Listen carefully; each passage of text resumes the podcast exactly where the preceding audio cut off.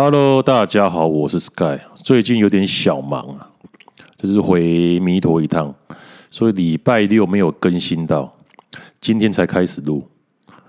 但是我看今天好像天气比较这么比较暖和了，对不对？对啊，前几天冷的要死啊，今天我今天可以穿在家里可以穿短袖短裤了。我前几天还要穿长袖长裤才有办法。今天感觉好多，但是我看天气预报，哦，未来一周越来越暖和了，十二度、十三度、十四度，所以寒流只到今天而已嘛，对不对？哦，阿伯根根本刮死啊！好了，来先看一篇文章好了，它的标题是分享，呃，分享他前女友。无缝接轨的方法，他就打说：如体啊，首先自欺欺人，骗自己跟其他男生只是朋友而已。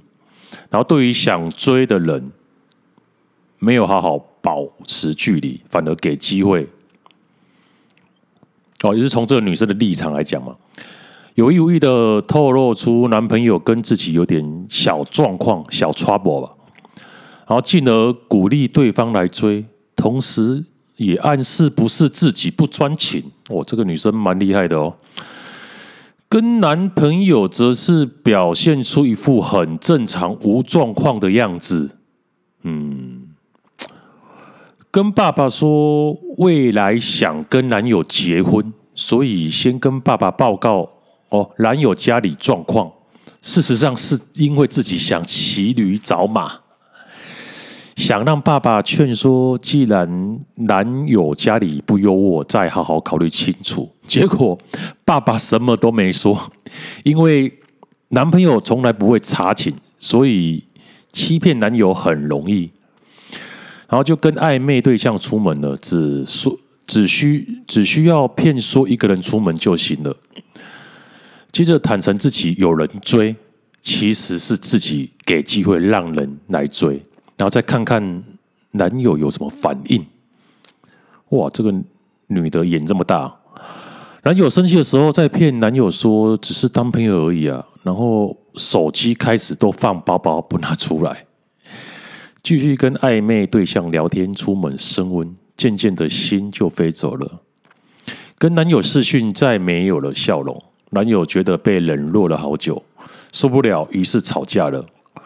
然后赶紧跟暧昧对象报告，跟男友吵架了，不再爱男友了。然后看看暧昧的对象反应如何。结果暧昧对象鼓励分手，去追求更幸福的生活。嗯，女生觉得稳了，于是跟男友摊牌，说自己好糟糕，我都在骗你，自己其实偷偷的都跟别人出去，而且跟男友说没有好好经营感情。想要分手，想要一个人静一静，不想再去伤害任何人。然后隔三天马上跟暧昧对象约会，然后哭诉男友的不对，同时暗示不是因为自己不专情，而是男友不对，并且跟暧昧对象报告说已经分手了。报告，就暗示他这不是分啊，这不是劈腿啊。于是牵手并说。我喜欢你，立刻交往，无缝接轨完成，大概是这样。简单分享，谢谢大家。最后还是很纳闷，为什么分手一直哭？明明迫不及待想跟下一位在一起，才要坦白分手的，绝对不是因为欺骗人有罪恶感才坦白的。啊，我知道了，这一篇是男生打了，在分享他。前女友如何无缝接轨的方法了？唉，心路历程真的是，嗯，有人说你解答了我对于女生可以男友一个接一个没有空窗期多年来的疑惑了。嗯，有人还说还我还以为这篇是我打的。我刚以为我发文，好多男生都这样。嗯，这故事好熟悉，我还以为是我的，可悲可悲可悲。那我来先吃个东西，边吃边回馈一下我想法。嗯，这个是大灾问啊！我现在吃坚果，因为现在在控制饮食，零食就是坚果。对，坚坚果蛮贵的，不便宜。这一包五就要五六百块，五六百块，差不多两个礼拜内就吃完了。嗯，两个礼拜甚至一个礼拜，如果吃快一点。但是我觉得吃这个比去 seven 买那个零食、垃圾食物好好多了，至少这个吃的对身体好。然后最近我发现一个装水的神物，Notoria 的乳清摇摇杯哦，这个你们可以去查，虾皮的在卖，一个三九九。这个主要是好处是可以装装一千 CC 的水，要不然我之前都用象印的。或者是拿一个水杯，那个顶多三四百 CC，要每次喝完没多久去拿。而且如果你用杯子的话，你隔天还要可能把它倒掉，因为会怕有灰尘啊，对不对？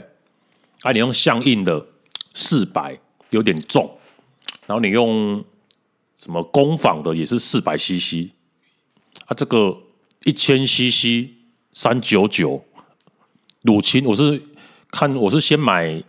馆长的乳清啊，他我没有在帮他打广告，但是他的乳清真的是我喝过最好喝的，口味很棒。因为他说他的口味调料就是用最实在的，而且他的乳清的乳源哦是来自于德国，它成本很高，所以售价也比较贵一点点。但是跟别人比起来还是便宜，为什么？因为他赚的少。嗯，因为我最近一直在看馆长的直播啊，从选选举过后到现在，以前我是不看他的，但是我觉得他讲运动跟讲饮食营养的东西蛮有料的，所以偶尔我在做运动啊，或者是在煮饭的时候，因为你没办法看萤幕嘛，就听听那个只能听听声音嘛，然后他看我直播的话，他在讲话，我就边听。边做自己的事情，减减少眼睛的伤害。啊，我这个这个水杯你们可以先买，三九九虾皮有在卖，这不错。但是它这盖哦，这要压一下哦，才能盖紧，因为它不像其他那些可以可以锁的，你象印那个可以锁啊，然后那什么工坊的也可以锁，但是那个锁的话，那个。四百 CC，然后有带锁的话，相印可能要接近一千了，对不对？要是三九九可以买二点五个相印，多棒啊！然后你又可以当乳清的摇摇杯，最主要它的颜色真的漂亮，而且它的，因为上次我看那柯文哲去上那个节目，说我馆长，你上次送我的袜子哦，穿了三年了还没坏，一查。我才开始慢慢注意，原来馆长有开那个商城，在卖网拍啊，应该是说网网商嘛，商网网商，有点忘记了。啊，因为他的东西都是很实在啊，用料很实在啊，所以他东西都很有品质保证的。好了，我喝完水了，也吃完坚果了，我们再回到主题。呃，这个好像 打出来在臭他前女友，我是觉得就是怎么讲啊？啊，我知道了啦，这个就是这个女生想要可能找到更喜欢的，然后想要跟男友分手。但是不想要自己提出，然后就冷处理。而冷处理的话，男朋友觉得说怎么自己被冷落了，然后就主动跟他吵架，主动跟他分手。他说：“好啊，那你是你跟我说分手的啊，不是我，对不对？”设一个设一个局啊，然后让让她男朋友先跟她提分手，然后再无缝接轨，跟下一个暧昧对象，然后在一起。嗯，就是说，你说这个女生自私吗？这个是有条件才可以自私啊，对不对？想必他女友也是条件，应该是算是至少也有及格，六十分、六十五分嘛，对不对？不然怎么可能男友一个接一个？而这种有条件的女生，嗯。当然是有本钱可以这样做，我们也不能怪他。这个社会哪一个人不是自私的？啊，男生就比较吃亏了啦。男生就比较吃亏了啦，因为你男生的话哦，你要再交交往下一个，除非你具有极度的男人魅力，啊，你只能透过交友软体啊。但是交友软体的女生哦，不是这里有问题，就是这里有问题。我指的是不是脸有问题，就是脑子有问题。一般正妹怎么可能去玩交友软体？光在生活上认识追她的人就不计其数了，怎么可能还有时间去用交友软体？一个正妹哦的讯息哦，赖的讯息哦，一天有两百则是两千则。所以你要你要怎么去追到在网络上跟其他人，对不对？除非你有过人的本领啊，长得特帅啊。那长得特帅的话，你有比你也不用交软体了，也不对。长得特帅用交软体更有优势，因为你用外貌，然后把你的内在不足的地方隐藏起来，对不对？但是你这样的话约出来聊天聊几句。人家觉得你没料，那你不可能再下一步啊！你说把他上床，那也不太可能。那这样上床以后，对方觉得你在床上的技巧不行，也是会把你淘汰掉。所以男生呐、身为男生啊，难呐、难呐、哦，而且我看到底下网友的留言，至少有二十几个，是三十几个，说怎么跟我一模一样？奇怪。说实在的，我还真的没有被女朋友绿过哎。对啊，通常都是我提分手，所以我才是比较渣的那一个，是不是？哎，不对，我好像比较常当小王。小王的经验哇，我大概有三次的经验，就是对方已经有男朋友了。然后我还跟那个女生在一起，就是变成我是小王嘛，是第三者。啊，这个社会很正常啊，就是说一个正妹啊，不可能是没有女没男朋友的，对不对？所以你不可能说你要等他，像他是说无缝接轨的，啊对啊，你有那他一个正妹，然后分手以后马上跟下个在一起，那那怎么可能正妹？是没有男朋友的状况下，一定都有的啊，啊！一定都有的情况下，你要找那些没有男朋友正妹，大海捞针啊！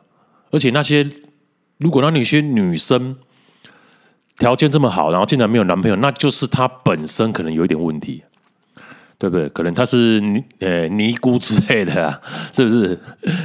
因为不想要攻击啊，对不对？可能她自己觉得宁缺毋滥嘛。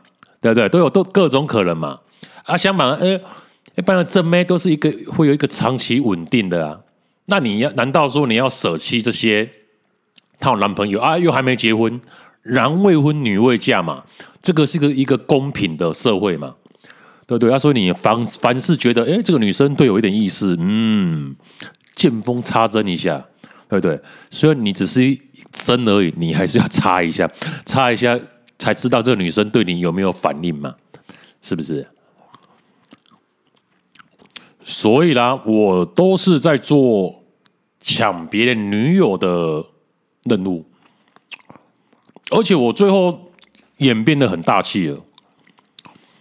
就算对方有男友交往多年，我就会说没关系，给你们一段，给你一段时间，哦，你就好好考虑。我我也不会逼他说马上分手，毕竟人家在一起这么久了嘛，你也不可能说你现在明天给我马马上说分手，怎么可能啊？他偷偷联络，你管得住？你管得住他吗？虽然他此时此刻是比较喜欢你的，但是人家人也是一个有情感的动物嘛。对，就我就给他一段时间，啊，结果。那一次的经验是他整整整用了两年的时间，所以我真的受不了，说：“哎，两年呢？我这个蛮大气的呢。两年的时间内，他还会去还会去找她男朋友嘞。啊，我都知道她去找她男朋友，那我还撑住住下来，因为是你的就是你的，不是你的就不是你的。啊，我觉得这女生值得我这样等待。如果你觉得这女生值得你这样等待的话。”那你你也 OK，你可以学我，但是一般的男生的气度没有像没有办法像我这样啊，对不对？你在女生面前显得越大气，哇，那你的男人价值越高。我真的没没，我不是不骗你的，不要鸡肠小肚，你要考虑到他们之间的感情，像之间感情已经四四到五年了，这么长的感情。哦，哇，交往这么久了啊！你要短短的几天内叫他们马上分手，无预警的分手，不可怜啊！哦，再怎么强势，虽然我有把握，我绝对有优势啊，但是我也不会这样做啊，这样更显现出你的男人的魅力。但是结果一拖拖两年，因为。其实最后我也没有逼他，我就已经慢慢处理，慢慢处理。啊，最后两年后我真受不了，说你处他妈的处处理太久了吧？两年了，你都还没，你还都还没搞好。我就说两年了，太扯了，你就你就给我处理啊！之后怎么处理？哦，有兴趣的人哦，可以留言给我，我再讲下半段的故事。我们就先讲到这边，不能透露出我太多秘密嘛。对不对？啊，不然以后我们没有没有故事可以讲怎么办？我们这么这个频道哦，要做做的长长久久的，嗯，要做要做到中共中共打中共不是快打来了，是不是？要做到那个时候，好啦，总归一句话啦，就是说你男人哦，你要时常的自律自己啊，你不能有女友的时候你就放纵啊，啊，大吃大喝，然后不保养你的体态。你一旦跟你女友分手，你要找下一个，那可能是一年至两年的时间了，看你怎么办，是不是？好的女人都被被那些前十趴的男生掌握了，前十趴的男生掌握八成的女人呢？你不相信了？对啊，前十趴的男生他可以一次跟四五个搞暧昧，也轮不到你。啊，这个时候就是这样，你没办法。啊，所以你跟你说你要运动嘛，啊，你饮食要正常嘛，早睡早起嘛。啊，做不到就就就在家里打 PS，躺沙发变成沙发形状。啊，不锻炼，这样女生看到你也没有性欲啊。那你怎么把得到女生？对不对？所以宁愿做小王，抢别人女友，也不要当女友被抢走的人。所以我都有足足够的把握啊，所以都绝对的信任女友。我从来不看女友手机，看了又如何？他他看了，因为 因为我觉得他也也会学我啊，把那个那些讯息全部删掉，删删干净了。我这个人就是这样，对不对？在外面偷吃，我讯息都会处理干净。但是就是有一次没有处理好，被发现。那那一次故事也也很精彩，有机会再分享给大家。有兴趣的话，可以可以留言给我，我可以分享那一次的经验。我、哦、那已经是我三十出头的事情了，三三十几岁啊，三十出头，我现在四十岁了。那一次也蛮精彩的，我我都会删掉。但是那一次就是有一个小 trouble 被他被他发现了。好了，现在。啊，下次再讲好了。就是，然后我也觉得女训的女生啊，就是她是你的，就是你的，不是你的，你再怎么掌控她的手机，掌控她怎么跟别人男生，那都没用，那只会引起你们争吵而已。而女生要看我手机，当然给她看啊，因为所有的犯罪证据我都已经处理好了，看不到任任何的丝毫痕迹。正所谓，你如果心出轨了，那就救不回来了。所以我一直有女友的状态下，我心都不会出轨。好，顶多是肉体出轨。男人嘛，寻找一点刺激。你有条件，你就寻找刺激啊！就是说，跟对方说我有女友了。如果对方还想 OK 可以，那就我们就哦私底下 OK。啊，女对方知道你有女友了，然后就不要，那就算了，对不对？千万不要欺骗对方说你没有女友，然后又跟他这样啊，最后发现你有女友哦，你事情大条，你处理不完了，那可能直接跟你女友对峙，结果你。两边皆输，何必呢？对不对？老老实实，靠着男生的魅力，坦白讲，对方也敬你，你敬你是一条汉子，对不对？啊，我看下一则新闻，先放个语音给大家听一下。今天只到场一任一个，另外一个。我们到底要等到什么时候？秦惠珠不行吗？不行。难道国民党真的没有人才吗？我看来就不是啊。原本应该要三个人做的工作，因为人口流失，只剩两个人做了。这个时候还有一个人刻意不来，那会不会原本大家期待的市政接轨，会不会来变成市政脱轨？可是我真的万万没想到，在过了民主化三十年后的现在，竟然会为了政治的盘算。明明就已经有了四任的副市长，但是却刻意要拖延就职，不来交接市政，然后呢，只是为了要没收人民的选择权。我认为这件事情应该是现在的市府团队要深刻的反省。胜选不代表可以傲慢，胜选就不代表人傲慢哦，就是苗博雅讲的。啊，刚才第一个是简舒培，要等一个人等到何时啊？就是因为那个蒋万安不是当选台北市长了吗？台北市长本来有三个副市长啊，啊，因为市长是，那你看新竹就哎，新竹有几个啊？对啊，啊，因为他们是用人口去调配的，你人口越多的话，副市长就越越多嘛，人口越多要管的事情更多，所以需要更多的副市长来分担市长的责任嘛。有些会议可能市长没有空啊，就叫这个副市长去开啊啊！因为台北的人口流失，所以原本三个变成两个啊。现在这两个今天会期一开只来一个而已，那到底是为什么呢？原来啊，原来啊，原来啊，这个事情我们就来说个分明啊。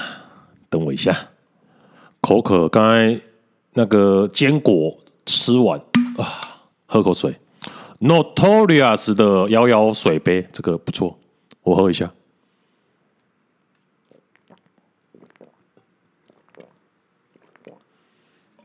啊，好吧，啊，盖紧啊，免得溢出来。还说分明呢？为什么只来一个呢？因为另外一个是要让另外一个立法委员叫做。我猜，我记得没有说叫林奕华，但是他上任时间必须等到明年的二月，为什么呢？因为如果明年二月的话，就不用进行立委补选了。那原本我是在想说，哦，他怕是说，如果要进进行立委补选的话，怕这个席位会被民进党抢走。但想不对，因为民进党其实立委已经过半了，再多一个立委。那其实也没差啊，国民党也无所谓啊。我看结果我去看新闻一查，哦，原来啊，政治啊，政治啊，就是这么复杂。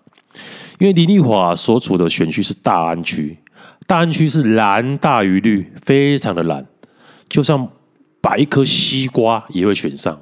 但是前提前提哦，这是这颗西瓜要是蓝色的，懂吗？Blue，you know，要 blue 的就会上。啊，因为那个选区大家都想选了，因为太好选了，国民党的人都想出来啊。如果他那这时候辞职的话，大家一定会抢得你死我活啊。到时候国民党内部团结的气氛就变得很糟糕啊。短短时间内辞职完，一个月内你就要进行补选呢？哦，应该是一至两个月啊，一至两个月的话，有三四个人选，目前台面上有三四个人选都要抢，那要派谁出来？那干脆都不要，大家都不要抢，是不是？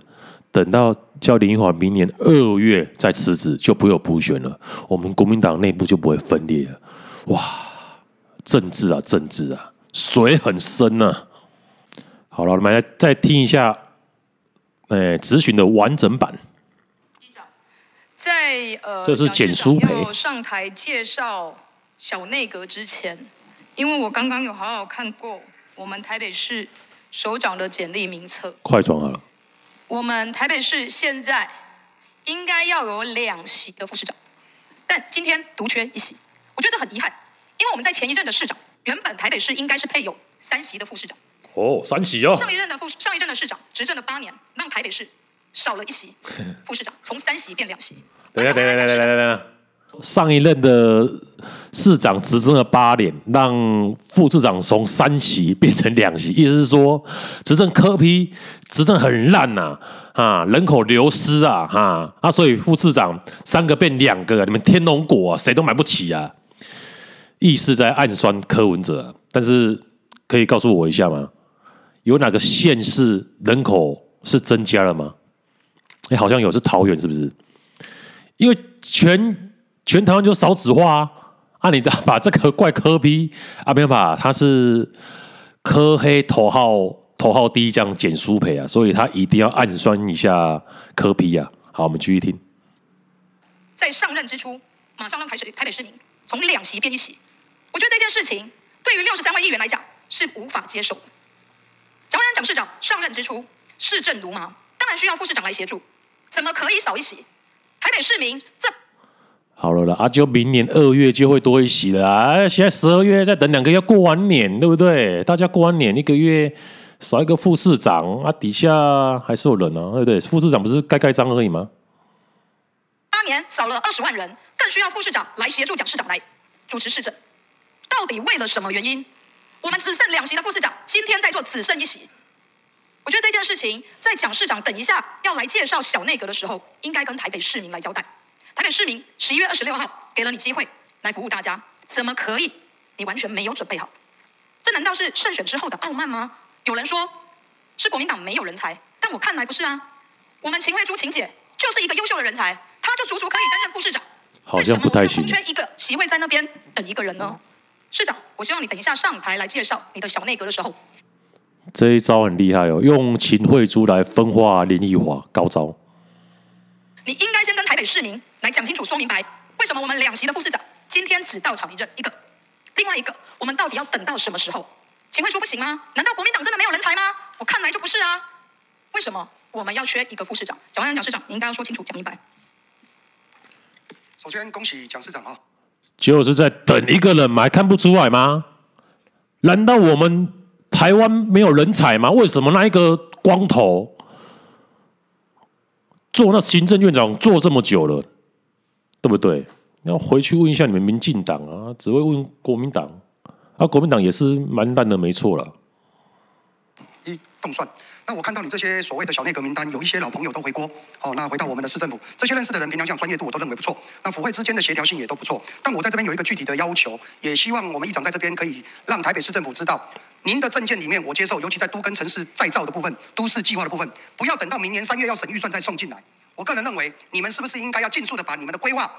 可以的话，在一二月赶快送进来，让我们了解未来你们的做法。毕竟你可能要把新北市那一道移到台北市，让都更速度变快。所以你用的专业人士几乎都是都更的比较多。第二个，我要建议建议蒋市长哦，柯文哲的一些漏规你不要追随啊，这是我诚心的给你的一个答案。不要让柯文哲造成市政市政府帮。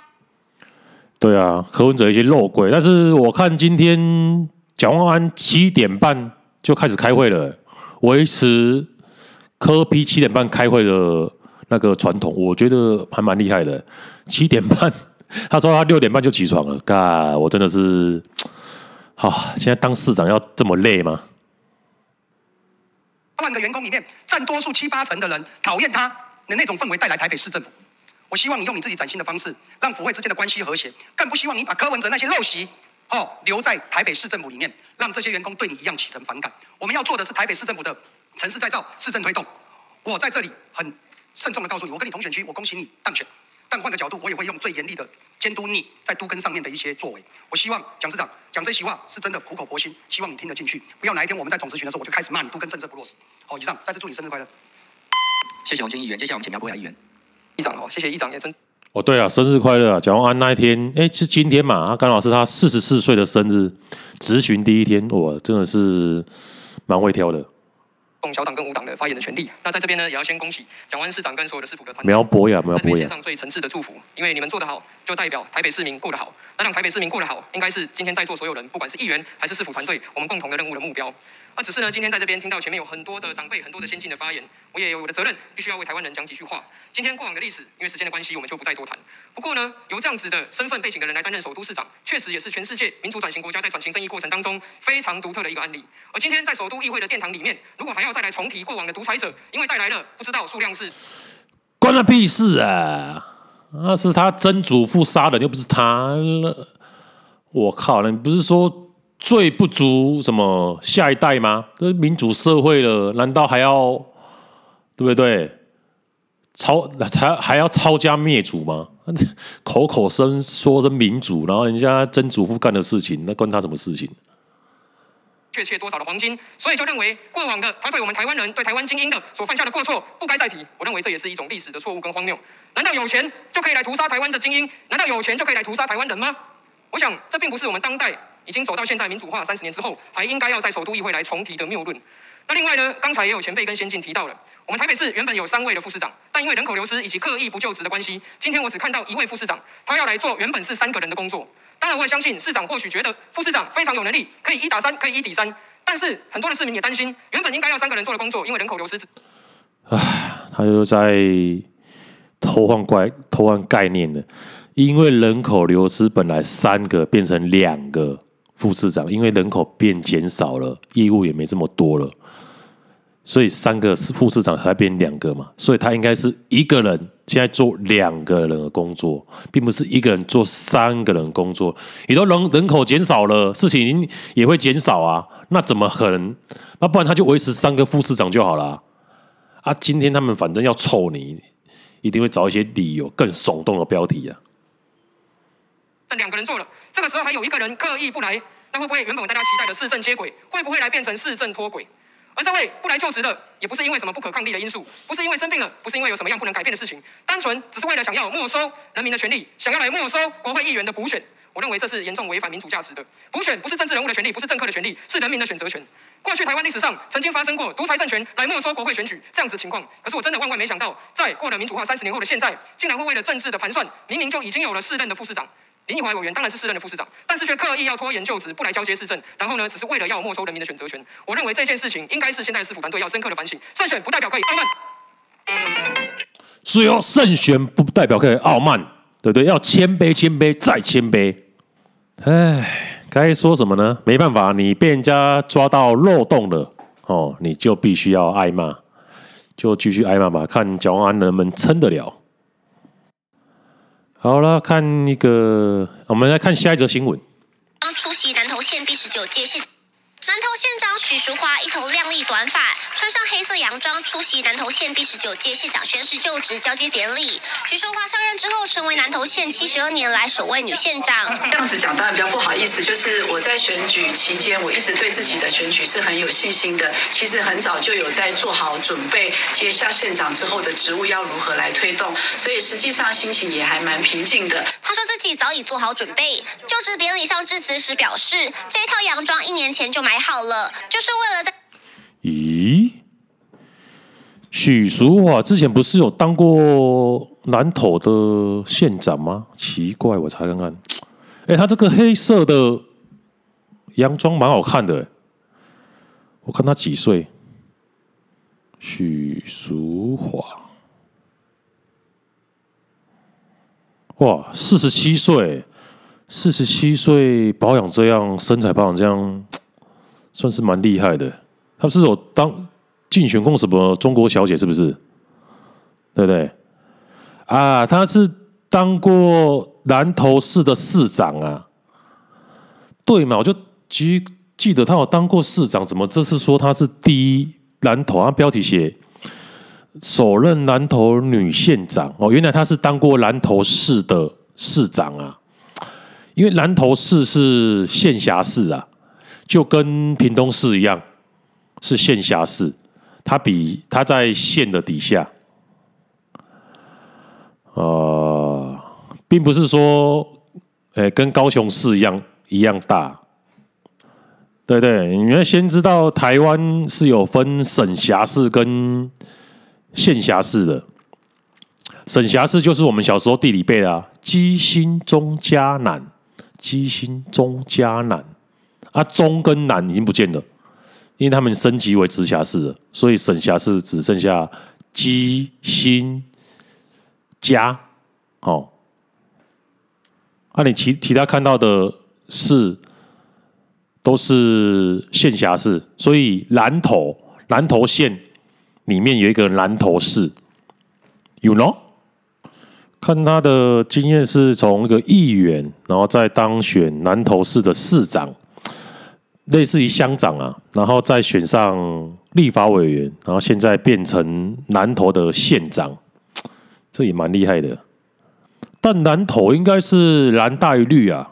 哦，只要整合好的话，应该都是国民党人当诶、当选了，就看谁的知名度比较高啊。啊，现在是许淑华嘛，知名度比较高嘛。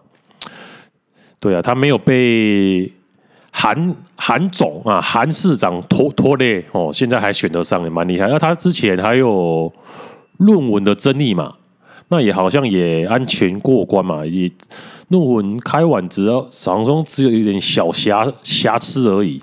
所以没有影响大局。你刚好花哎，花莲市的市长贪污被起诉，还是当选呢？哦，更正更正，是宜兰县的县长啊，林之妙啊，他涉贪污。对啊，刚才查了一下哦，新闻报道是说林姿妙是宜兰的所谓的女女县长啊，啊，她这一次争取连任嘛，她竟然能打破绿营长期在宜兰的优势。因为宜兰他们说民主圣地嘛，对不对？第一个被民进党执政的县市嘛，啊，她能打破这样的优势，地方人士戏称这是另外的宜兰经验呢。四年前参选时被讥无能，然后不会看公文，然后被攻击他们的家家族啊，因为经营矿产破坏水土保持，然后争取连任的时候涉嫌贪污洗钱。哦，财产来源不明、伪造文书等四案被起诉，检方甚至抨击是家族干政。